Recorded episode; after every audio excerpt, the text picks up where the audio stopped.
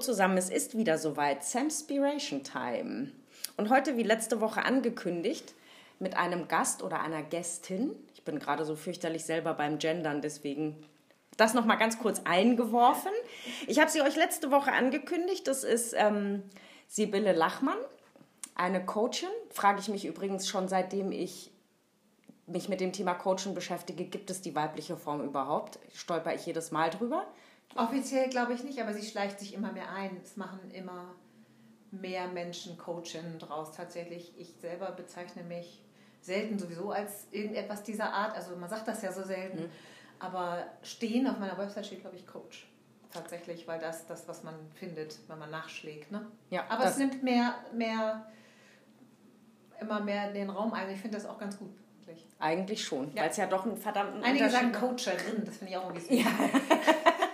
Aber ich finde das eigentlich total ähm, wichtig, dass es seinen Weg findet, weil es macht ja einen Unterschied, ob, es, ob man als Frau Menschen coacht und begleitet oder ob man das als Mann tut. Ja. So.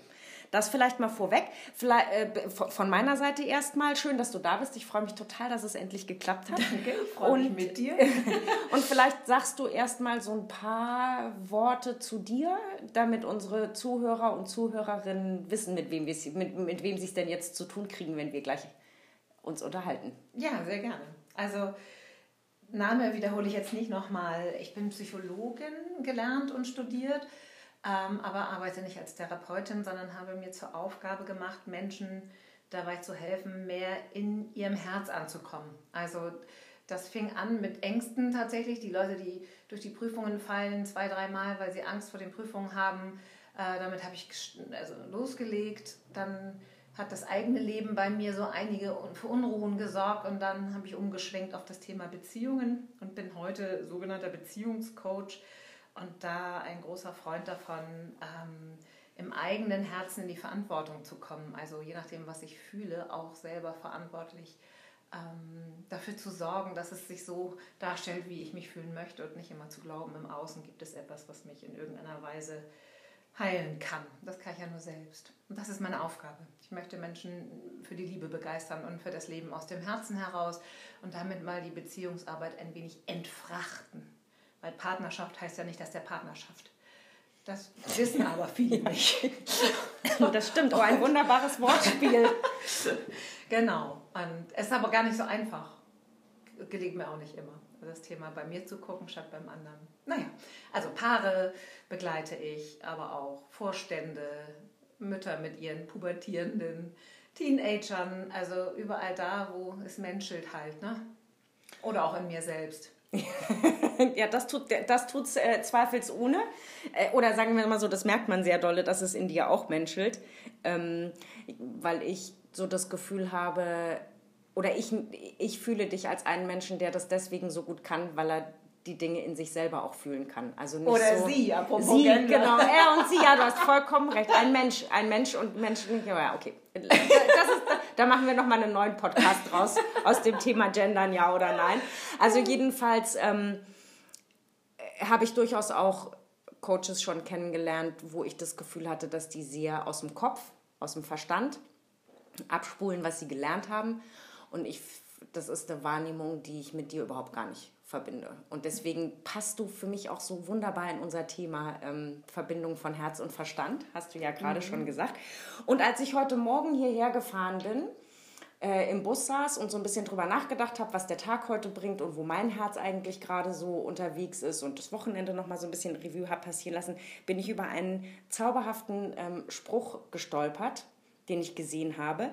Den möchte ich dir jetzt mal vorlesen und dann äh, gerne wissen, was, de, was dieser Spruch in, in dir und mit dir macht, weil der so, finde ich, einen perfekten Bezug zu deiner Arbeit hat, zu dem, was du tust. Da bin ich ja gespannt. Also, ja, es ist no coming, no going, no after, no before. I hold you close. I release you to be free. I am in you and you are in me. Boah. Ja, den muss man sich kurz mal auf der Zunge zergehen lassen, den Spruch. Ich, ich lese Cooles ihn. Teil, brauchst du nicht noch. Nee? Lies ihn noch für die Hörer. Ich lese ihn genau, vor, das wäre ja. genau. No coming, no going, no after, no before. I hold you close. I release you to be free. I am in you and you are in me. Da spricht ja ganz viel, ganz viel die Ängste an, die mir täglich in meiner Arbeit gerade begegnen und durchaus auch im eigenen Leben. Also dieses Festhalten wollen in Beziehungen, ne?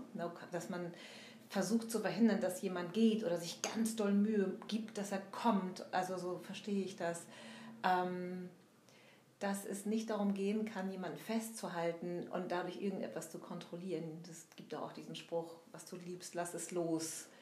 Ähm, kehrt es zu dir zurück, ist es für immer dein. Es ist ein Gedanke, der sagt, wir Menschen sind alle eins miteinander. Nicht nur der Partner, den ich so gerne behalten möchte oder für mich gewinnen möchte, sondern alle Menschen sind eins. Und wenn das so ist, dann kann ich mit dem Drama endlich aufhören. Dann kann ich aufhören, mich wie verrückt anzustrengen, weil ich immer der Meinung bin, ich muss das alles kontrollieren, was die Menschen über mich denken und muss auch ständig bewerten und beurteilen, was da draußen alles passiert, was ich so alles persönlich nehmen kann als Angriff gegen meine Person oder Missverständnisse. Wenn ich das verstanden habe, und das ist echt eine ganz hohe Schule, würde man sagen, dann hat man es echt geschafft, dann kann ich das alles loslassen, weil wir eh verbunden sind. Mhm. Und selbst wenn er türknallend rausgeht, bleibt er trotzdem in Verbindung mit mir, denn wir sind alle eins. Das stimmt. Du weißt, ich kann diesem Gedanken ähm, total folgen. Als ich das heute Morgen gelesen habe, habe ich gedacht, das ist eigentlich genau das, was ich mir oder mein, vielleicht, vielleicht was in dem Moment auch ehrlich gesagt mein Herz sich unter Partnerschaft vorstellt und wünscht. Und ja, es ist definitiv eine, eine hohe Schule. Wenn es denn jetzt so ist, dass wir alle miteinander verbunden sind, ja, und ich gehe mal ganz zurück in unsere Kindheit, wenn wir auf die Welt kommen. Wie kommen wir auf die Welt? Wo glaubst du denn, verlieren wir in unserem Leben genau dieses Gefühl von Verbundensein, genau dieses Gefühl von mir selber genügen, frei zu sein, dem anderen, den anderen deswegen auch freilassen zu können und dadurch diese Verbindung lebendig zu halten. Was glaubst du denn, wo wir das unterwegs verlieren? Weil okay, ich nehme mal ist natürlich sowas wie Entwicklungspsychologie, die sagt, wenn der kleine Mensch, der eins auf die Welt kommt, die können ja machen und tun, was sie wollen. Du kommst auf die Welt, du hast eine vollgeschiederte Windel oder du rülpst oder du machst lauter Dinge, die du als Erwachsener nicht wirklich konsequenzenlos tun kannst. Und alle sagen, ah, wie feines Bäuerchen und hast du das alles fein gemacht. Also egal, du bist.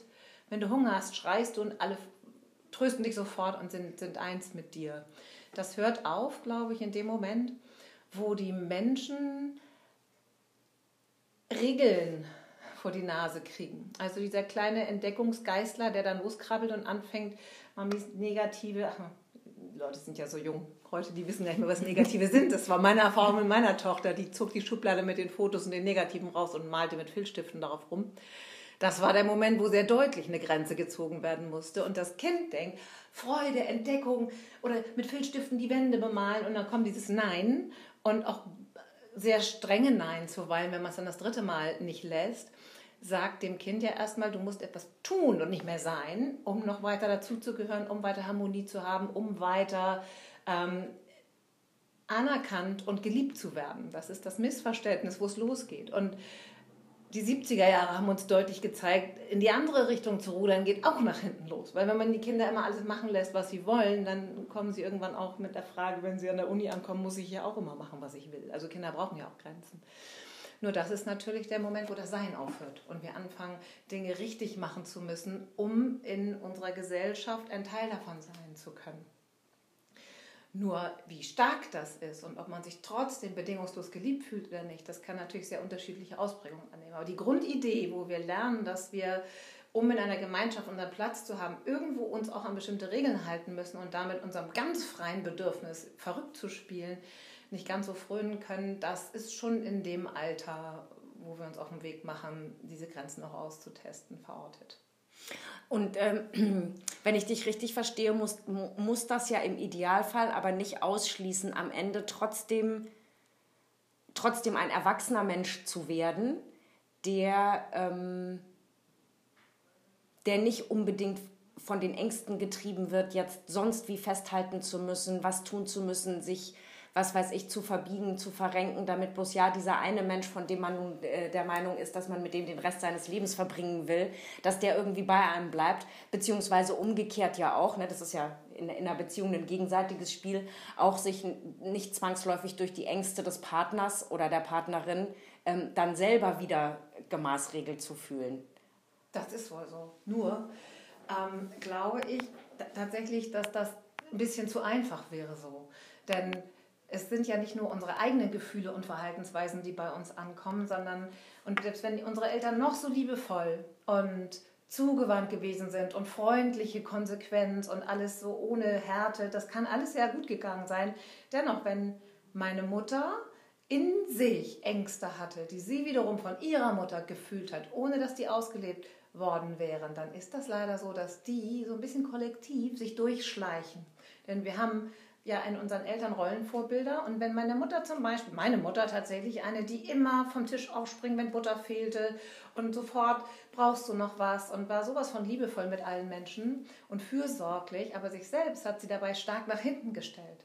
Mein Unbewusstes lernt dann, dass Frau sich zurücknimmt, damit es allen in der Gruppe gut geht. Wenn ich dieses Muster mitnehme, ohne es gesagt bekommen zu haben. Niemand hat mir gesagt, du musst das tun, aber gemacht haben uns alle vier Schwestern haben das genauso auch in verschiedenen Aspekten integriert, weil das wie so ein Wanderpokal ist, der weitergegeben wird. Das Stichwort hier ist bewusst werden. Sich bewusst machen, dass man bestimmte Muster von Urgroßmutter an weiterträgt, bis ich sie mir bewusst mache und dann kann ich eine Entscheidung treffen. Damit bin ich bei dem, beim Lieblingsthema, Eigenverantwortung für mich in die Verantwortung gehen, selbstverantwortlich sagen, will ich das so weitermachen oder welchen Teil dieser Fürsorglichkeit und liebevollen Version meiner Mutter möchte ich denn mitnehmen und welchen Teil möchte ich erlösen?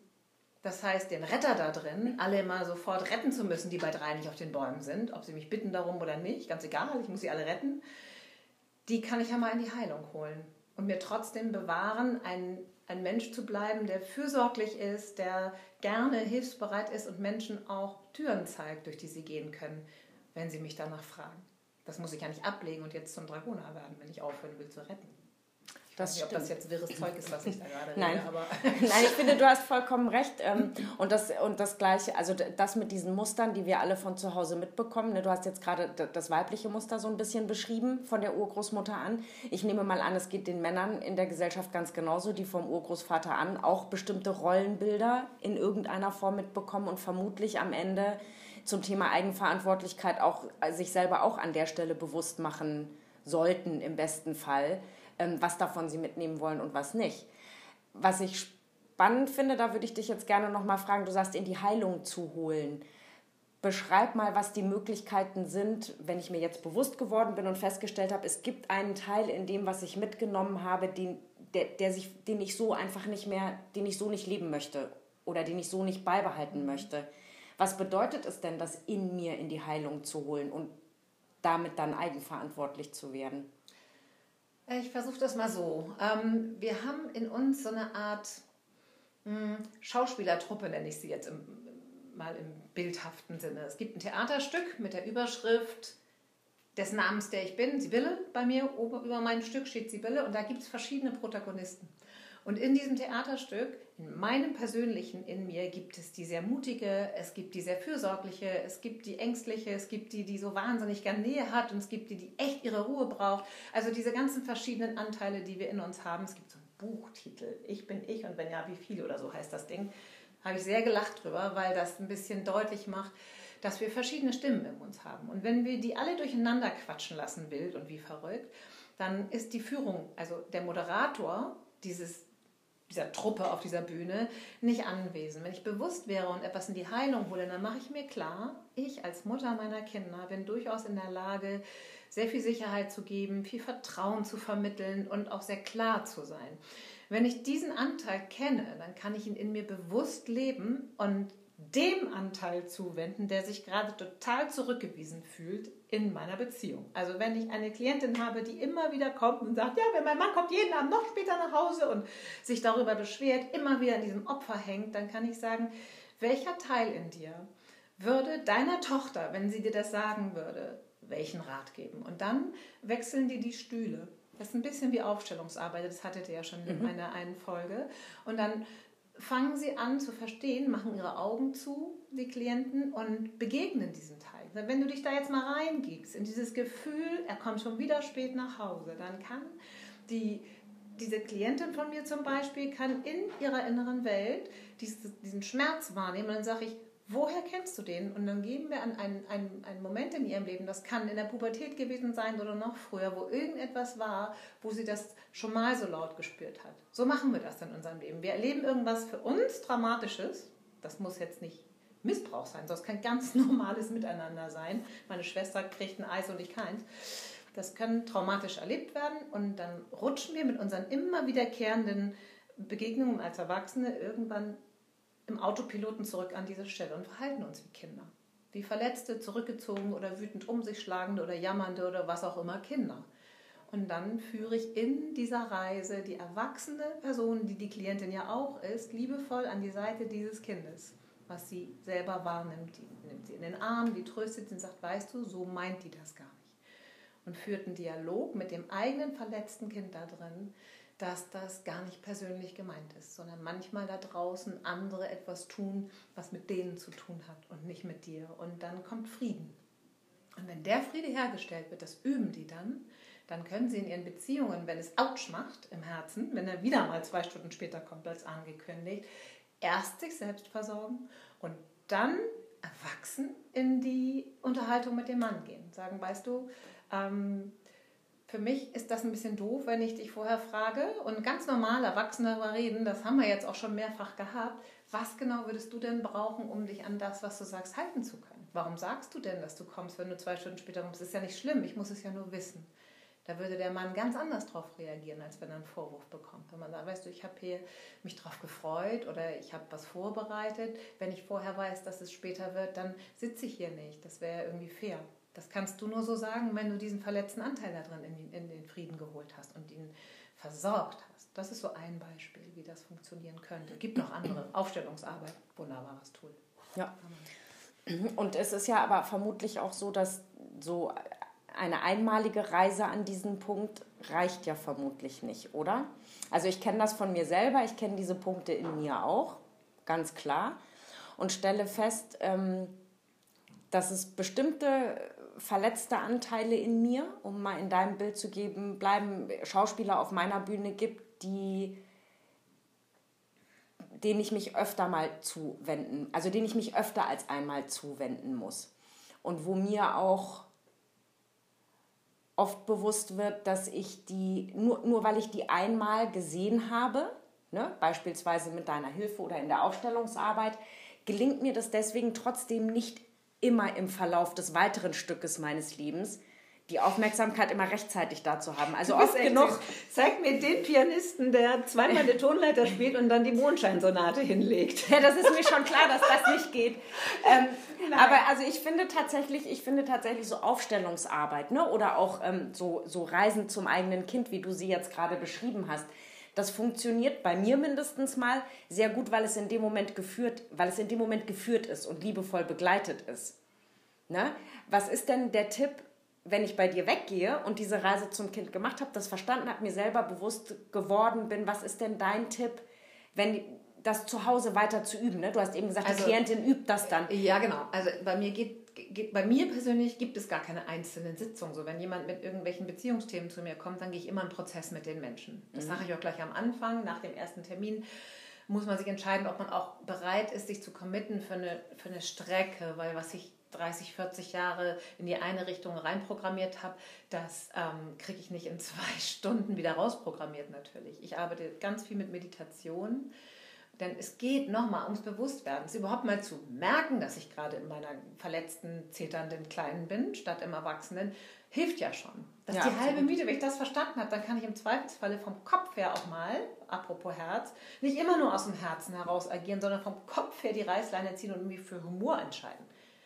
Weil ich dann kann ich im Zweifelsfalle vielleicht auch mal lernen, über mich selbst zu lachen. Nur das Dranbleiben mache ich wahnsinnig gern mit Meditation. Die sprechen wir dann auf, möglichst so ein bisschen zugeschnitten auf das Thema, was sie mitbringt und dann erstmal Achtsamkeit lernen, überhaupt bewusst werden lernen und merken, wenn ich mal wieder im Autopiloten äh, rumtapse und Porzellan zerschlage. Das, das merken die Menschen ja manchmal auch gar nicht. Und wenn man es erstmal merkt, dann hat man eigentlich schon fast gewonnen. Mhm. Und das, das ist wirklich eine Sache der Übung. Und Menschen, die regelmäßig meditieren, haben dann eine höhere Chance auf Nachhaltigkeit, glaube ich, weil das Unbewusste im limbischen System, in der Mitte unseres Gehirns, dort sind die Verletzungen irgendwann mal entstanden, dort ist der Sitz unserer Emotionen, Ängste, Trauer. Und genau dort wollen wir über solches mentales Training ja auch die Heilung hinbringen. Der Verstand kann da nicht viel ausrichten bei der Heilung. Das, das Glaubenssätze sind eine feine Sache, aber wenn du sie nicht fühlst, kannst du deinen Spiegel hundertmal anschreien, ich liebe dich und ich finde dich toll. Wenn du es nicht fühlen kannst, ist das Schall und Raum. Ja, das hilft dir nicht, das stimmt. Jetzt hast du ja äh, am Anfang gesagt, dass du äh, nicht nur einzeln mit, mit Klienten oder Klientinnen arbeitest, sondern vor allen Dingen auch mit Paaren. Das, was du beschreibst, und vielleicht ist das das totale Klischee oder es ist ganz bestimmt das totale Klischee, glaube ich, eins, mit dem wir, mit dem wir heute auch kämpfen. Dass es gemeinhin wird ja gesagt, Frauen fällt so ein Prozess oder so ein Weg leichter, weil die aus dem Jahrtausende alten Rollen, Rollenverständnis, was auch über die Generationen weitergegeben wird, denen schreibt man irgendwie eher zu, reflektiert zu sein, sich mit sich zu beschäftigen, emotional zu sein, auch weich, sein, zu, weich zu sein, Gefühle zu zeigen. Das ist, glaube ich, bei Männern anders. Also mindestens mal so noch bei den Männern in meiner Generation und schon sowieso die Generationen vor uns. Ähm, würdest du, also ist, erlebst du die Männer, die zu dir kommen, erlebst du die genauso willens, sich auf so einen Prozess einzulassen und in den Schritten wie Frauen oder ist oder oder wo erkennst du da den Unterschied? Also ich glaube schon, dass die Mechanismen die Frage Ach, Sophie, das ist jetzt eine schwierige Frage, wo wir nur noch sieben Minuten Zeit haben oder sowas. Da muss ich ein bisschen vorsichtig antworten, weil das ist ein Thema für sich. Die männlichen und weiblichen Energien in unserer Welt. Das das hat sich verschoben. In den letzten Jahren wird es mehr und mehr so, dass die Männer super dankbar und gern diese Prozesse gehen, immer mehr und die Frauen es immer schwerer finden. Es hat was mit, mit dem dringenden, also wirklich dringend anstehenden Heilen der männlichen Energie in unserer Welt zu tun. Wir brauchen unsere Regierung nur anzugucken, was da so rumregiert. Und dass die Frauen sehr stark in die männlichen Energien reingerutscht sind. Sehr viel ins Tun, weil männliche Energie heißt doch machen, tun, Tatkraft so, und weibliche Energie ist Sein und Verbinden und Herzensenergie. Und das in, in der Ergänzung gibt dann wieder ein Ganzes. Und jeder hat beide Anteile in sich. Und dass da Ungleichgewichte sind, ist keine Frage. Ich kann nicht bestätigen, dass es wirklich klischeemäßig so ist, dass die Männer weniger die Prozesse gehen wollen als die Frauen. Allerdings sind bei mir natürlich auch Paare, wo die Männer bereit sind, den Prozess zu gehen. Sie gehen die nur anders. Ich muss mit den Männern ganz anders arbeiten viel mehr Klarheit, viel mehr Humor noch, ja, ganz viel, möglichst schwarzer Humor, über sich selber lachen, bevor ich dann vorsichtig in, die, in diesen Kontakt mit diesen inneren Kindern, das ist schon schwieriger bei Männern, weil sie diese fürsorgliche Mami-Energie häufig nicht haben, die, die bei mir sind. Aber ich mhm. habe auch, meine Praxis ist am Roten Baum, das darf man auch nicht vergessen. Wenn meine Praxis in Ottensen wäre, hätte ich auch eine andere Klientel. Also da glaube ich pauschal schwierig es pauschal zu sagen, aber ich werde das oft gefragt. Auch die Affären. Es ist ein Trugschluss zu glauben, dass nur die Männer fremd gehen. Ich habe ganz viele Dreiecksbeziehungen, vor allen Dingen zu Corona bei mir in der Praxis sitzen, das ganze Jahr. Es ist, ich würde mal aus dem Bauch heraus sagen, 45 Prozent Frauen mit Affären und 55 Prozent Männer. Also das ist, das ist tatsächlich nicht so. Frauen sind deutlich geschickter damit. Die werden nicht erwischt. Frauen kommen in den Prozess mit ihren Männern, weil sie eine Entscheidung treffen wollen und die Männer, weil sie erwischt worden sind. Das ist dann wohl schon so. Aber das ist schwer so in einem Fünf-Minuten-Ding zu beantworten. Die weibliche Energie gehört zum Sein und gehört zum Verbindungen halten, den Raum halten und dafür sorgen, dass Dinge, dass Verbindungen möglich sind. Das ist das Weibliche und daran erinnern sich immer mehr Frauen. Mhm. dass diese Entwicklung dringend Zeit wird, dass wir Frauen wieder mehr diesen Platz einnehmen. Und ja, dann gehen sie die Prozesse. Mhm. Ich finde, ich, also das, äh, das war mir schon klar, als ich die Frage gestellt habe, dass das vermutlich ein, dass das ein bisschen provokant ist, weil man, weil man da alleine wahrscheinlich eine ganze Staffel Podcast drüber machen könnte.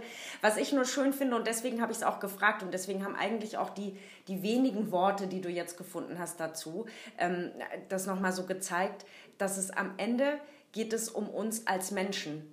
Und wir müssen, glaube ich, wegkommen, wirklich wegkommen auch von diesen Klischees zu sagen, das ist ein Mann und das ist eine Frau und ein Mann verhält sich so und eine Frau verhält sich so. Absolut. Sondern ja. im, im Sinne von Partnerschaften und von Beziehungen ich sage das jetzt mit meinen Worten, wahrhaft emanzipiert zu werden, indem wir uns als allererstes mal als Menschen begegnen und wahrnehmen, dass beide von uns die männliche wie die weibliche Energie haben und uns gegenseitig auch sein lassen zu können in der weiblichen und dann aber auch in der männlichen ja, Energie. Sophie, da muss ich aber noch mal einmal reingrätschen, okay. weil da, das begegnet mir so viel und ich finde, dann haben wir irgendwann so einen Haufen metrosexueller Mann-Frauen und Frauenmännern und keiner weiß mehr, wer seine Hose nun anhat und wer nicht.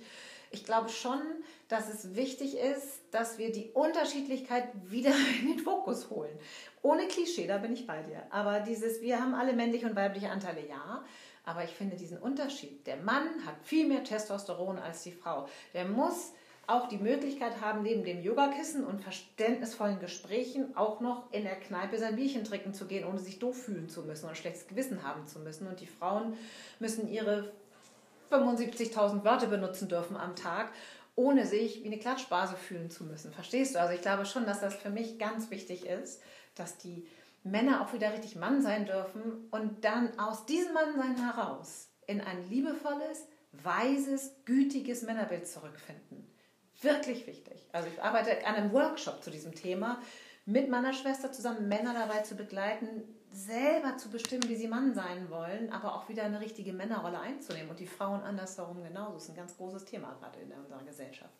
Finde ich total wichtig. Ähm, als ich eben sagte, so nach dem Motto, ne, wahrzunehmen, dass wir uns als Menschen begegnen. Du bist ein Mann, ich bin eine Frau und es ist gut, dass du ein Mann bist und du ja, darfst genau. der Mann sein. Und ich bin eine Frau und ich darf die Frau sein. Und wir müssen nicht, also das Verständnis von einer gleich, gleichberechtigten Beziehung ist nicht mehr wir sind gleich. Ja. Sondern du ja. bist du, ich bin ich Dann und du bist ein Mann und ich bin eine Frau oder du bist Super. eine Frau, ich bin eine Frau, ich bin ein Mann, du bist ein Mann. Das ist ja ne, wie auch schläft immer. der Sex ja überall ein. So. Es schläft ja kaum noch einer nach zehn Jahren Ehe mehr miteinander, weil genau das passiert. Und, und das, und das, ist klar, und deswegen, dafür finde ich es eben so wichtig, deswegen habe ich das so provokant gefragt, dass man, so provokant gefragt, dass genau du dieser Unterschied wieder, dass genau dieser Unterschied wieder rauskommt und dass man eigentlich, das, das sage ich jetzt einfach, jeden, also vor allen Dingen auch die Männer, die im Moment vielleicht noch dem Klischee anhaften, oh, Therapie, Coach, das ist so eh so Frauenkram. Nee, lass mich bloß in Ruhe, ich mache lieber mein Herz zu und funktioniere über den Kopf, weil dann komme ich durch diese Welt. Die zu ermutigen, zu sagen, nein, finde raus, wer du bist, finde raus, was deine Männlichkeit ist, öffne dich dieser Welt. Du kannst ein großes und ein gütiges Herz haben und trotzdem ein Mann sein und lebe dein Leben in Fülle damit du glücklich wirst. Befrei dich von diesem Klischee, von einem potenziellen Männerklischee, was auch immer du in deinem Kopf haben willst, sondern sei du selbst, sei selbstbestimmt, übernimm Verantwortung. Im Übrigen würde ich das den Frauen ganz genauso zurufen. Ich kann nur sagen, es lohnt sich, diesen Prozess zu gehen, immer wieder im Leben. Aber ähm, manchmal habe ich so den Eindruck, dass es, oder vielleicht auch in meinem Umfeld, dass es manchen Männern helfen würde, also, oder dass ich manchen Männern das einfach wünsche, denen das so ein bisschen zurufe und sage, mach. Du bist. Ja, kann ich verstehen. So, also ne? meine Praxis ist voller Männer. Also ich habe fast mehr Männer als Frauen. Und ja, Gott sei Dank, das ist ja wunderschön. Diesen Pathos, den muss man ein bisschen abklopfen. Dass es gibt genügend Coaches und Berater und, und, und Begleiter da draußen, die auch nicht klinische Fälle, also die nicht einen Therapeuten brauchen, ne, mit einer anderen Leichtigkeit mittlerweile begleiten können. Ja, ab und zu muss man dann mal so ein bisschen einsteigen in Intensitäten, aber es geht ja darum, rechtzeitig auch die Leichtigkeit wiederherzustellen. Und ich glaube, das ist dieses Vorurteil, was schön wäre, wie du schon sagst, dass das Männer wie Frauen auch mal loslassen. Das kann auch echt Spaß bringen. Man kann auch lachen dabei. Ja. Diesen Humor ist der Regenschirm der Weisen, sagt doch Kästner. Ja, also das ist definitiv wünschenswert für Männer wie Frauen. Und hilft, wenn man den Pathos abklappt. Also, dass das nicht immer so schwer sein muss. Ja. Sehr cool. Und guck mal, wir gucken auf die Uhr und zack ist die halbe Stunde vorbei. Ich hätte jetzt auch noch weiter mit dir quatschen können. Äh, es schreit nach einer Fortsetzung zu gegebener Zeit. Suchen wir uns vielleicht, wenn du Lust hast und magst, auch noch mal ein anderes Thema und reden miteinander darüber. Ähm, die letzte und eigentlich einzige Rubrik, die wir in unserem Podcast immer noch so ein bisschen haben, da würde dir jetzt heute als Gast auch die Ehre gebühren sozusagen, ist, dass wir ähm, unseren, unseren Zuhörer und Zuhörerinnen immer noch so einen kleinen Takeout mitgeben. Irgendeine Empfehlung, die sie aus diesem Podcast mit in den Tag heute oder auch in die, in die nächste Woche, in die Nacht, wie auch immer mitnehmen können. Das kann eine Buchempfehlung sein, ein Podcast sein, ein liebevoller Spruch, eine Ermutigung, was auch immer. Du hast jetzt sozusagen nochmal die Gelegenheit, den HörerInnen was ja, würde mir was einfallen, weil ich ja, wie gesagt, ein großer Freund von Humor im Alltag bin. äh, ist mir ein Zitat von ähm, Karl Valentin mal vor kurzer Zeit entgegengehüpft und das war, ich freue mich immer, wenn es regnet, denn wenn ich mich nicht freue, regnet es auch. Als ich das gehört habe, habe ich gedacht, okay, das können alle Menschen in jedem Kontext neu formulieren. Ich freue mich immer, wenn ich kein Klopapier mehr im Regal finde. Weil wenn ich mich nicht darüber freue, ist trotzdem kein Klopapier im Regal. Und ich glaube, dass so ein kleines Zitat manchmal helfen kann, einen daran zu erinnern, das Drama vom Tisch zu fegen und drüber zu lachen. Ja, das ist tatsächlich ein schöner Spruch. Ihr dürft uns gerne schreiben, wie ihr denn das Zitat für euch äh, umgemünzt habt an hallo.waikiki.de. Ansonsten freuen wir uns äh, auf nächste Woche. Da ist äh, Sven dann auch wieder dabei. Wir haben heute gedacht, wir machen mal Frauen-Podcast ähm, und unterhalten uns nur zu zweit. Nächste Woche ist er dann wieder dabei. Schön, dass ihr dabei wart und ähm, auf bald. Bis dann. Und danke. Dir, danke dir, Sibylle. Danke Ciao. auch. Tschüss.